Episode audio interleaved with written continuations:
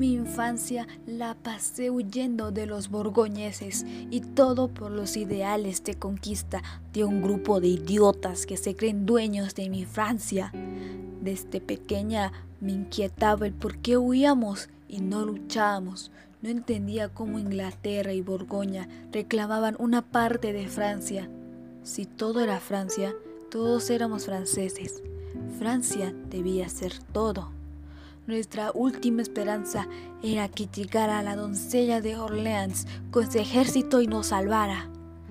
¿Quién diría que esa profecía, ese cuento de hadas del que me burlé, se convertiría en realidad y que la princesita del cuento sería yo?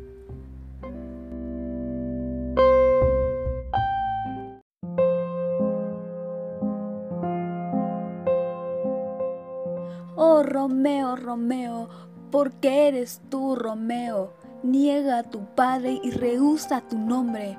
Oh, si no quieres, júrame tan solo que me amas y dejaré yo de ser un Capuleto. Solo tu nombre es mi enemigo, porque tú eres tú mismo, seas o no Montesco. ¿Qué es Montesco? No es ni mano, ni pie, ni brazo, ni rostro, ni parte alguna que pertenezca a un hombre, o sea otro nombre. ¿Qué hay en un nombre?